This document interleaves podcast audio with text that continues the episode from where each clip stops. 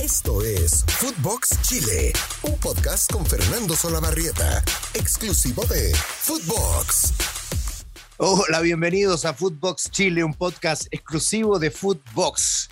Claro, esta semana en la cita habitual, amigos, amigas, de los días lunes, miércoles, viernes, donde hablamos de la actualidad del fútbol chileno, de los jugadores destacados a nivel internacional y, en fin, de temas varios que podemos comentar, debatir, analizar durante mm, estos, estos minutos. y hoy, que día lunes, vamos a hablar de la fecha, claro, fecha 15 del fútbol chileno fecha 15, pero yo les voy a entregar después la tabla de posiciones de los principales equipos. Y ellos, los primeros siete, que son los que clasifican a copas internacionales, eh, tienen 14 partidos.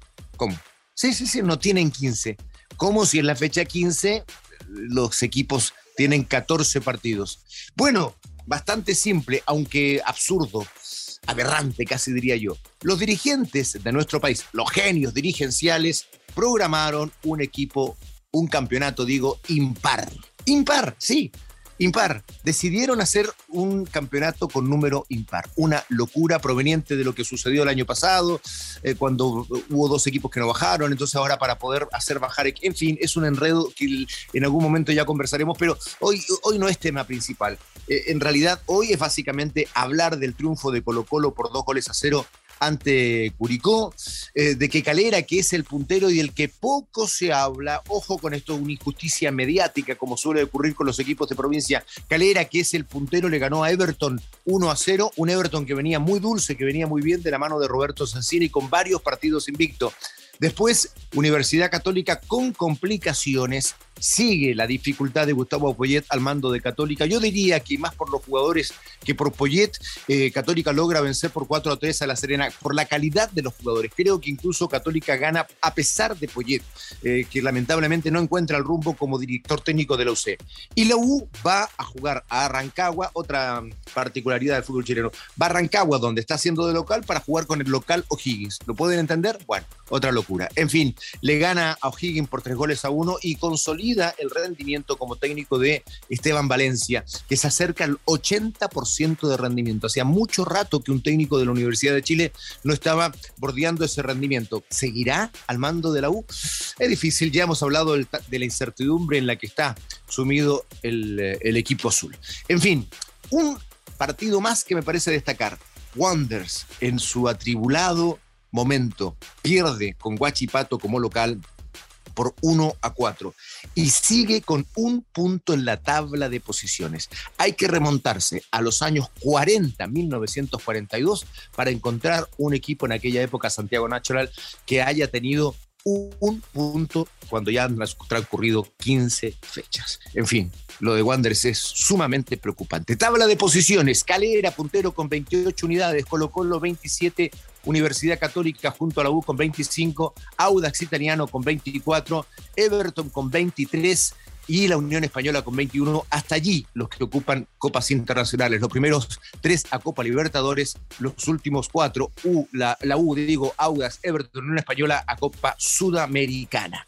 Este es el resumen de lo que sucedió en este fin de semana. Pero eh, yo quiero eh, que ustedes sepan, amigos, que tenemos un gran, gran invitado, porque la noticia que sigue rondando a Colo Colo es si va a traer o no un centro delantero. Más que eso, que está definido si ese centro delantero será Marcelo Moreno Martins, capitán de la selección boliviana. Y para eso tenemos un particular invitado. Él es José Arevalo, destacadísimo periodista boliviano, quien nos hace el honor de estar junto a nosotros aquí en estos minutos de Footbox Chile. José, ¿cómo te va? Qué gusto de saludarte. ¿Qué tal, Fernando? Feliz, feliz de estar acá. Eh, bueno, preparados para conversar lo que está haciendo noticia. Muy bien, muchísimas gracias, José. Sí, sí, sí, porque la gente que está escuchando en este instante, sobre todo los colocolinos, eh, quieren saber qué tan cerca está de venir a jugar a Chile el capitán de la selección boliviana, Marcelo Moreno Martins. Mira, yo entiendo que está muy cerca y entiendo que esta intención o ese tira y afloja viene, ¿sabes qué? Incluso desde antes de que arranque la Copa América. ¿Ah, sí? Porque, sí, sí, sí. Pudiendo conversar con el propio Marcelo, eh, de fuentes muy allegadas, sabemos que él, em, la situación en el Cruzeiro no es la mejor. está incluso en este momento peleando por permanecer en la Serie B de Brasil, sin mencionar los problemas económicos que tiene.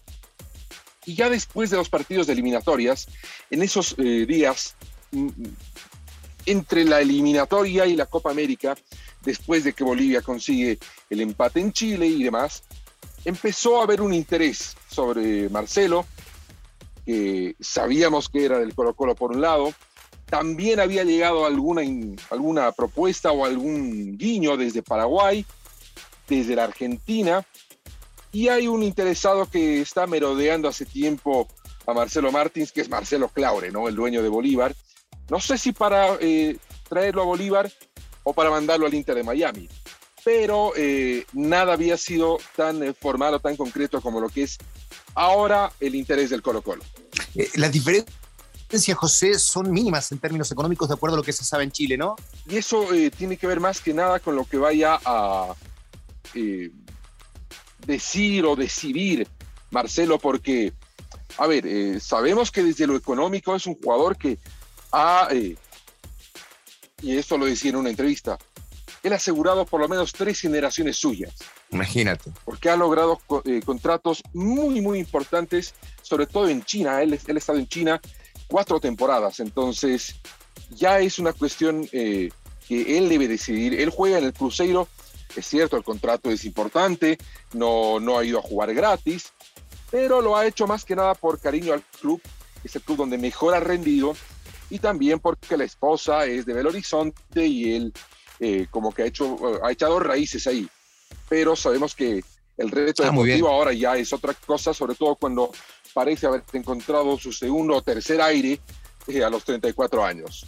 Efectivamente. No, a propósito de lo de China, ¿no, ¿no necesitarán periodistas en China, José? Mira, yo he estado intentando hace tiempo, pero no he terminado de dominar el mandarín, así que bueno, mejor nos quedamos por acá. Somos más felices, somos más felices por acá, es cierto.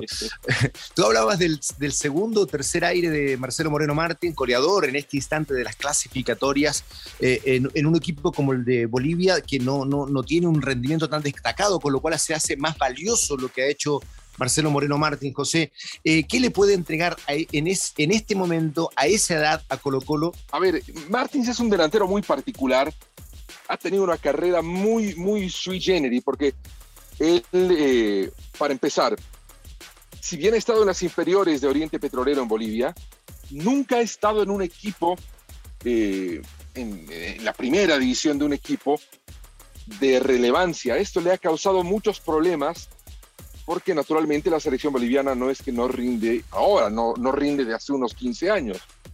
Entonces, como él era el jugador que venía sacando el cuello, la sacando el cuello, sacando la cabeza, la gente eh, depositaba mucha confianza o mucha, muchas de sus esperanzas en él. Y cuando no rendía Bolivia y perdía o eh, le iba mal de local, él era el dardo o él era el eh, blanco favorito de los dardos de la gente. Entonces, ¿qué ocurría? Todos los palos iban a él. Y esto es muy particular porque generalmente cuando un jugador ha crecido y se ha formado en un club, por lo menos salen los hinchas de ese club a decir, no, bueno, mira que en el club hizo esto, que este jugador se lo defiende. No, por Martins no pasó eso. Y ha sido muy criticado, muy, muy criticado. Él hasta ha dejado a la selección en una ocasión porque no tenía el respaldo del técnico, porque la gente fue muy dura con él, pero eh, felizmente con el pasar del tiempo, con el cambio de técnico y con algunas cuestiones, ha revisado su decisión. Y a partir de ese momento, que fue eh, entre el 2015 y el 2016, se ha convertido en el estandarte de una selección que es un equipo de los 10 que compiten en la eliminatoria boliviana.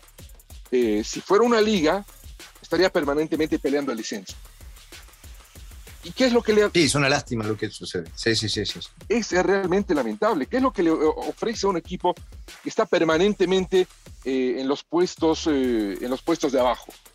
Mucha pelea, mucha entrega. Es un delantero que su mejor desenvolvimiento se ha visto ante las adversidades, aguantando la marca de uno y hasta dos defensores, con un juego aéreo con mucha, con mucha fuerza. Como te digo, el contragolpe es lo que él ha tenido que convertir su mejor arma al estar en un equipo que no, no te va a atacar los 90 minutos o no te va a atacar con mucho volumen o no te va a atacar con mucha profundidad. Sí. Yo creo que ese es, la, mejor eh, herramienta que va a poder ofrecer. Sí, eh, José, bueno, nos están escuchando en distintas partes del mundo, con lo cual esta descripción que tú haces de Marcelo Moreno Martins, de seguro la van a agradecer quienes no han tenido la oportunidad de verlo jugar tan, eh, de manera tan continua. en razón de su último, que tú me estabas conversando, Colo Colo juega al revés, es un grande del fútbol chileno, por tanto siempre tiene que tener protagonismo y los equipos lo, lo, esperan permanentemente. Es quien tiene que tener la pelota, seguramente en ese sentido, Marcelo eh, va a tener que jugar de una manera distinta. ¿Puede acostumbrarse a eso? Tiene la calidad suficiente, ¿no? Definitivamente. Entre la larga lista de los, de los eh, directores técnicos que, lo han dirigido está precisamente Gustavo Quinteros.